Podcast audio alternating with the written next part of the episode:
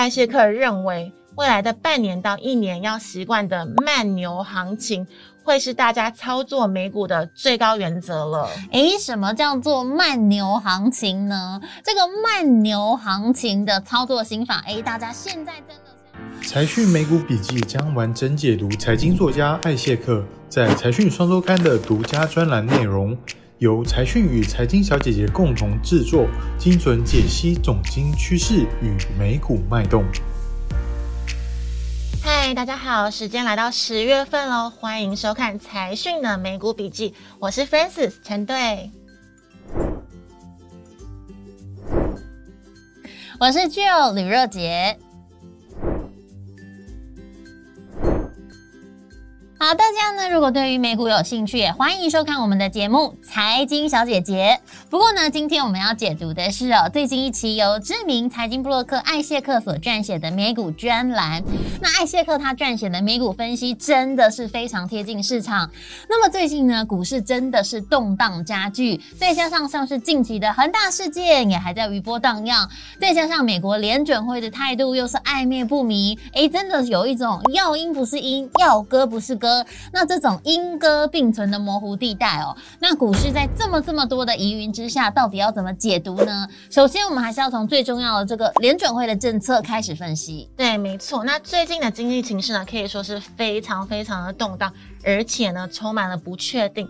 相信呢，大家一定和我一样，非常的想要知道美国联准会的动向和美股后续的行情到底呢会怎么走呢？好，其实呢，联准会主席鲍尔他最近有一些暗示的，他说呢，QE 量化宽松计划很可能要从今年的年底开始缩减规模，并且在明年。完成退场，也就是说呢，市场上的资金大潮哦，其实已经开始缓缓给它退去了。那除了 QE 之外，大家还有一个非常关注的讯号，那就是。升息的时间点了。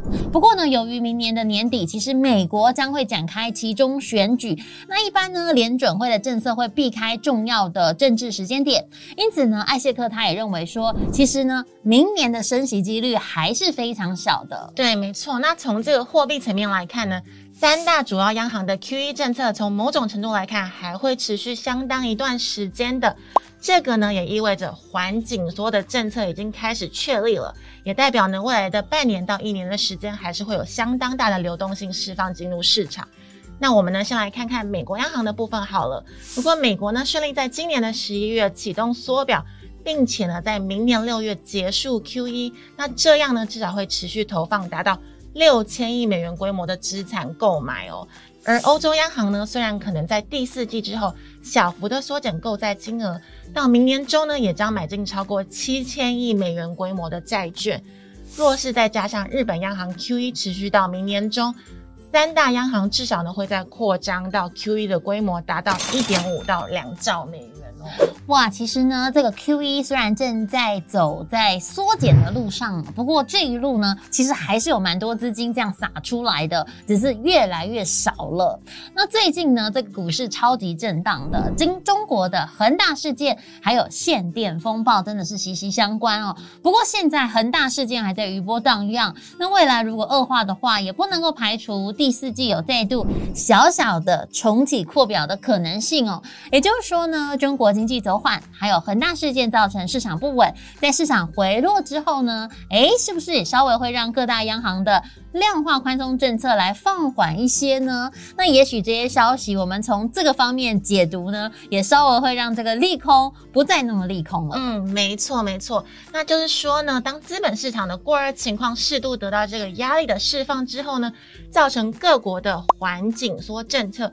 这样呢，也有机会普输对股市更利长线的利多刺激喽。那大家呢可以看到，原本逐渐逼近的股市和 QE 规模走势图，经过九月的回档之后呢，又再度拉开。所以，当主要央行，特别是联准会缓紧缩的趋势确立之后呢，如何把握市场回落的契机，闪现布局呢，会是未来一段时间的第一要务了。投资人呢一定要注意喽。好，我们把焦点再回到美国。之前夏天的时候真的是玩太疯了，从八月开始，美国的疫情又变严重了，所以让市场预期说第三季会火热的经济又有些熄火了。啊，不过同样的逻辑又来了，这样到底是好事还是坏事呢？那其实过热的景气呢，会让供应已经吃紧的供应链产生更严峻的供需危机，最终呢会推升恶性的通膨。那其实呢，这个呢就有点像是一个双面刃的概念了。那经济呢，因为疫情减速。但是呢，又不能减速的太超过，导致失速，那最终呢会影响总体经济复苏的大格局。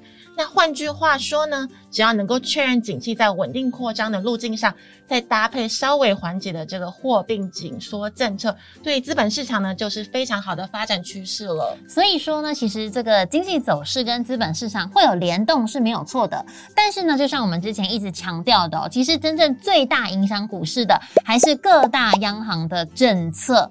那美国呢，现在自身的所得成长动能正在稳定复苏，而美国的内需动能呢，刚好有一点热，又不会太热。那这一方面能够支撑美国经济稳定增长，另一方面呢，又不至于过度的推升通膨，这样呢，也能够让联准会还会有一些不错的决策弹性。对，没错。那其实呢，还有像去年第三季到今年第一季的整体核心 CPI 趋势。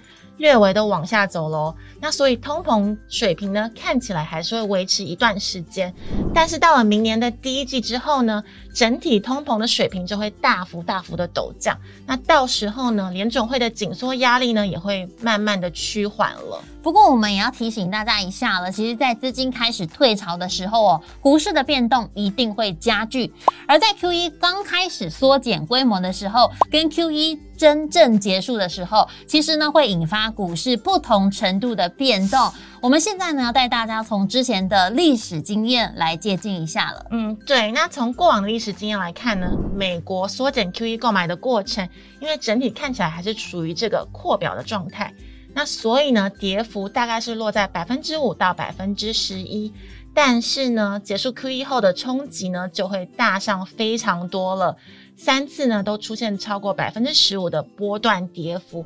九月的这一波美股修正，道琼和纳指跌幅都来到了百分之五点六，标普呢则是百分之五点二，已经初步满足缩减 QE 应该有的市场反应了。那值得大家注意的是呢，从联准会的过往经验来看，虽然缩减 QE 后美股还是多头趋势。但是呢，步调和涨幅明显的缓和下来了，常常呢出现进两步退一步的趋势。那这也符合总体经济从复苏期较大波动过渡到这个成长期的稳定发展。货币政策呢，符合联准会稳定市场波动的大方向喽。没错，不过呢，最近市场上的确出现一些重大的利空消息，像是恒大呀，还有限电呐。当然，市场上有些人说，哎，那这会是中国的雷曼风暴吗？但是艾谢克认为说，哎呦，没有这么严重啦。的确，这些事件会一定程度的干扰市场，但还在可控的范围内，而且中国人行还没有出手干预哦，表示说这个情况应该。没有那么危急，因此不能说是中国的雷曼风暴啊。嗯，那艾谢克的观点，大家要好好做笔记了。那这些呢是市场最近的乱流。那回到美股的部分呢，那因为美国经济运行总体呢还是非常看好的，企业盈利呢也健康的增长。那加上联准会呢有相当程度的决策空间，中国的风险事件仍然呢在可以控制的范围之内。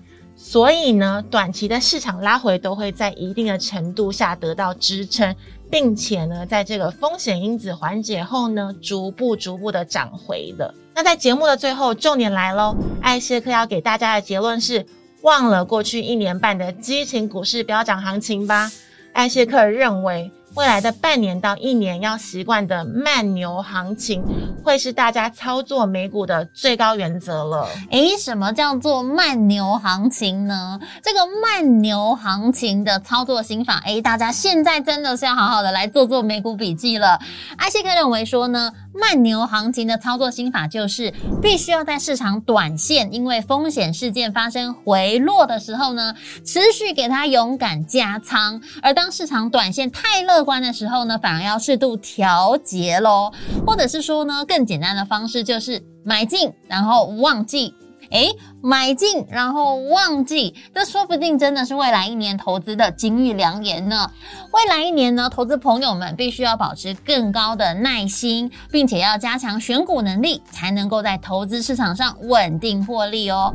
以上就是今天的财讯美股笔记。如果大家对于美股投资有兴趣，也欢迎关注我们的节目《财经小姐姐》。那节目当中有更多关于美股的二三事哦。谢谢大家的收看，下一集再见喽。我是是李若杰，我是陈队，拜拜。拜拜。